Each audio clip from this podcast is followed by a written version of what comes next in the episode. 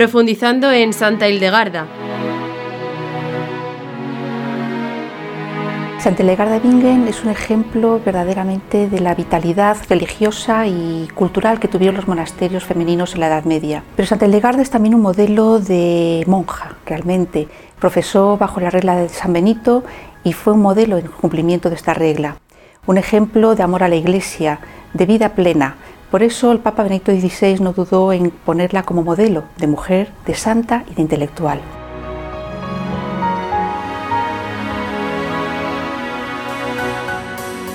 Santa Legarda nació el año 1098 en el seno de una familia de la nobleza alemana.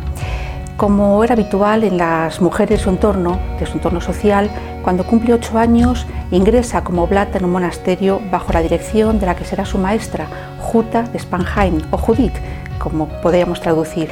En ese monasterio se formó intelectualmente Santa Legarda hasta que a los 14 años ingresó ya como profesa, como profesor, como monja, bajo la dirección de Juta, que es la abadesa del monasterio.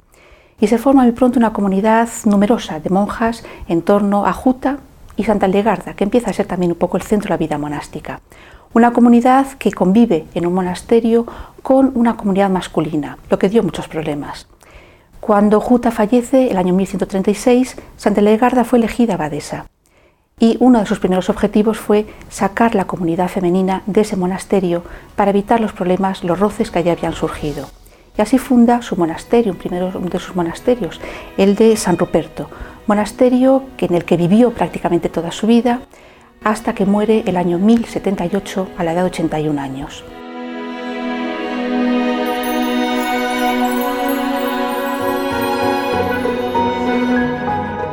Realmente durante los últimos años especialmente Santa Legarda era vista ya por sus contemporáneos como una santa. Sin embargo, no se produce la beatificación, digamos, oficial hasta que en 1940 se permite el culto en las iglesias locales. Y fue el Papa Benito XVI, el año 2012, cuando eleva, digamos, a la canonización plena, cuando la declara, declara que esa fiesta se puede celebrar en la Iglesia Universal. Y poco después la declaró doctora de la Iglesia.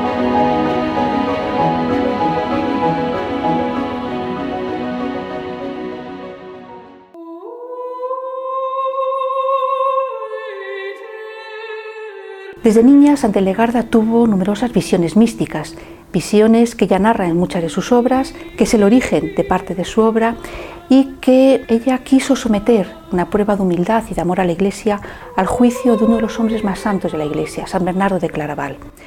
Temió al momento que esas visiones no fuesen obra de Dios, sino una inspiración del maligno. Por ello escribió a San Bernardo.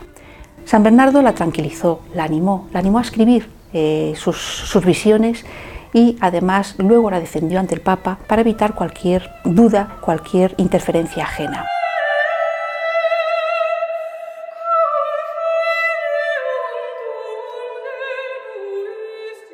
Escribió numerosas obras en las que hay como un hilo conductor, tres obras principales que realmente aunan todo su contenido. El primero, la imagen de Dios como luz gloriosa. La segunda idea principal, el amor profundo a la creación y a la naturaleza como obra de Dios. Y en todas ellas trasciende el amor a la Iglesia. Una Iglesia a la que ella ve en muchas ocasiones corroída por los pecados de los hombres, tanto de los eclesiásticos como de los laicos. Y por ello también su vida es un intento de promover la reforma de la Iglesia en todos sus aspectos.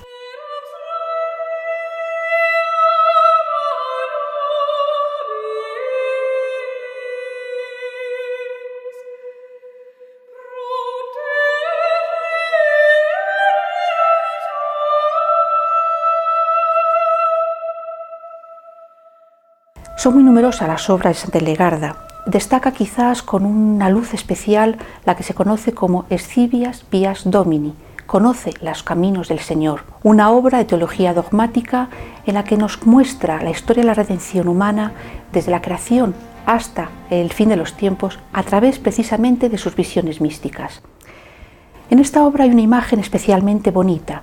Habla del matrimonio místico de Dios con la humanidad que ella interpreta se produce en la encarnación de Jesucristo. Son muy notables y ahora están un poco de moda dos tratados de medicina que escribió, reflejo de la cultura que había en los monasterios en esta época, como he dicho antes, pero también reflejo de su preocupación por conocer su espíritu de observación, su percepción y su amor a la naturaleza, que proporciona al hombre materiales, plantas, piedras, incluso animales que pueden ayudar a curar. Y muy notable es su obra musical. Escribe un auto sacramental y numerosos himnos, antífonas y piezas para la liturgia de la vida monástica. Estas obras musicales nos reflejan también la idea que tenía Santa Legar de la música. La música sana el alma, pero también puede ayudar a curar el cuerpo. Interpreta la música como una especie de medicina en muchas ocasiones.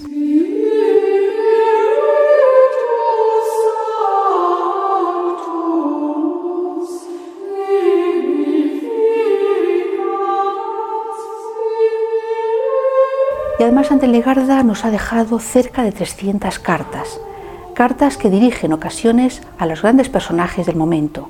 Escribe al Papa, a San Bernardo de Claraval, como he dicho, pero escribe también a algunos de los grandes poderes políticos de la época, el emperador Federico I, Federico Barbarroja, y el rey Enrique II de Inglaterra.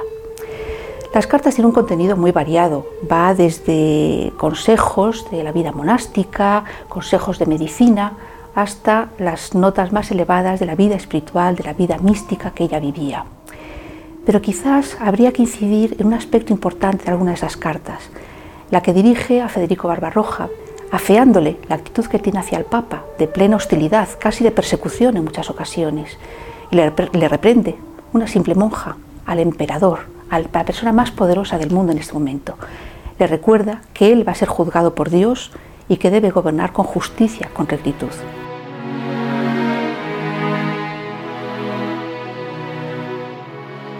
También hay otro aspecto importante de Santa Ilegarda y en este sí que es un caso peculiar. En cuatro ocasiones dejó la clausura del monasterio para ir a predicar verdaderos viajes apostólicos, misioneros, por los campos, las plazas de los mercados, los atrios de las iglesias.